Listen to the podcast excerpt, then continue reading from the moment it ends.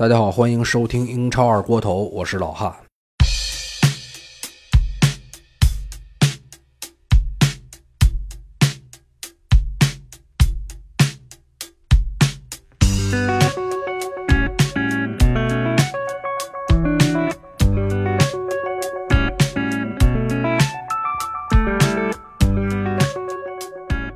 那么这个节目有一阵没录了啊，呃，原因我就也不细说了，呃，还是希望从今天开始，从这次更新开始，能保证一个相对稳定的频率，为大家带来节目。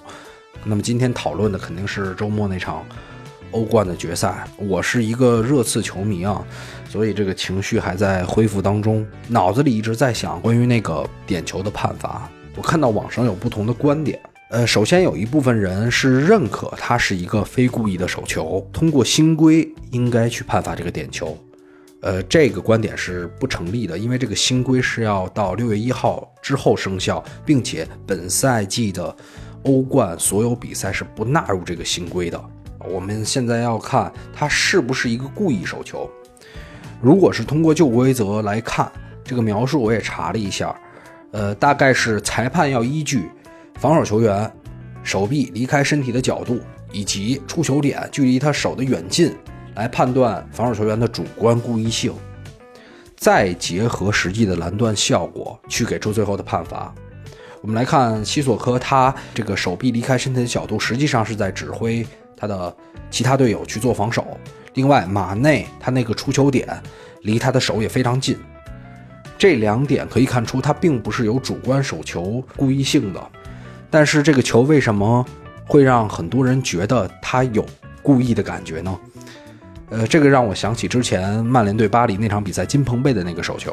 正常的比赛速度下，呃，你去看你不会觉得他有故意的感觉。但是如果说你要切到慢镜头里，你来来回回去回放金彭贝的那个感觉，你就觉得他那个手是要是有一个故意扬起来的动作。包括周末西索科啊，他在接触球之后也有一个下压的动作。但那个都是在电光火石之间的。实际上，如果没有慢镜头来介入的话，你很难感觉他是一个故意手球。当然，现在就是有慢镜头这个东西，所以你去如果说裁判非要去判他，我们也不能说什么。从另外一个角度，过早去做这种点球的判罚，是不是影响了整个比赛的进程？点球出现之后，大家都看到了，利物浦开始执行他的防守策略，呃，导致这场比赛可能很多人认为是近些年来最无聊的一场欧冠的决赛。所以结合这两点啊，我认为这个判罚有一点问题啊，但不代表虽然我是一个热刺球迷，我就觉得这个点球不判热刺能赢。这个利物浦最终能获得冠军，还是一个非常大概率的事件。即使没有这个点球，因为大家也能看到，利物浦通过经验，他实际上是要去控制比赛，而不是控制球。热刺这边，他还是停滞在要赢下比赛的那个状态。利物浦想的是我不输，这就是两个队实际的差距。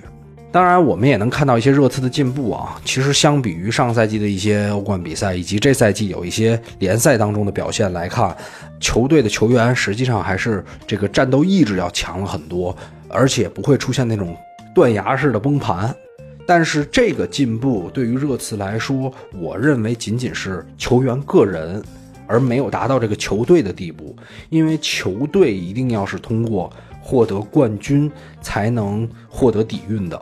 我今天又翻了一下关于之前首次进入欧冠的决赛一些球队的成绩啊，上一支夺冠的球队还要是一九九七年多特蒙德，中间大概有像巴伦西亚、像勒沃库森，巴伦西亚是打过两次欧冠决赛，但都失利了。呃，勒沃库森以及阿森纳跟摩纳哥，当然还有其他的，我就记不清了啊。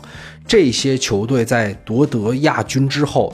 球员的进步是非常明显的，就是一路走来呀，呃，包括很多球员也会去被卖到其他的地方，就是展现出了一个，呃，非常抢手的效应。但是球队都是出现了比较比较大的这种下滑，呃，其中阿森纳可能相对好一点，因为阿森纳是一支常年还算此前的底子打得比较好吧。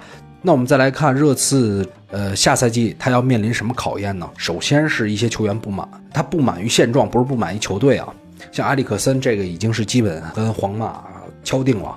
然后呢，像特里皮尔也是传闻非常多，就是还有那么很多球员吧，都是传出很可能要走，包括他们的主帅波切蒂诺。所以这个中间就要存在一个换血的问题。换血之后，在下赛季你的磨合度是什么样的？你能不能打出像这赛季一样的配合？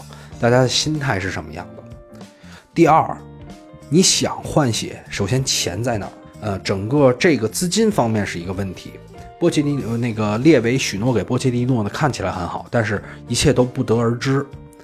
第三，就算你有钱，你是不是能在短短的两个月当中，面对其他不同球队的溢价也好，这个谈判难度也好，能把这些需要换的人、需要买来的人最终敲定？所以这三个问题将大大影响热刺下个赛季的发挥。一旦下个赛季因为这些问题而不能保持前四，或者说欧冠的竞争力的话，这支球队可能会走向一个大概几年的呃下滑趋势。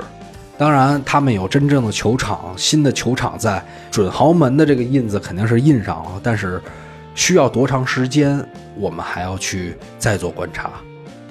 好，那今天的分享就到这儿，可能有一些。呃，人不太认同啊，但是我希望大家也都能在评论区发表自己的意见，然后大家也可以加我的微信，呃，微信号是石汉语拼音石汉语六八幺零零八，嗯，谢谢。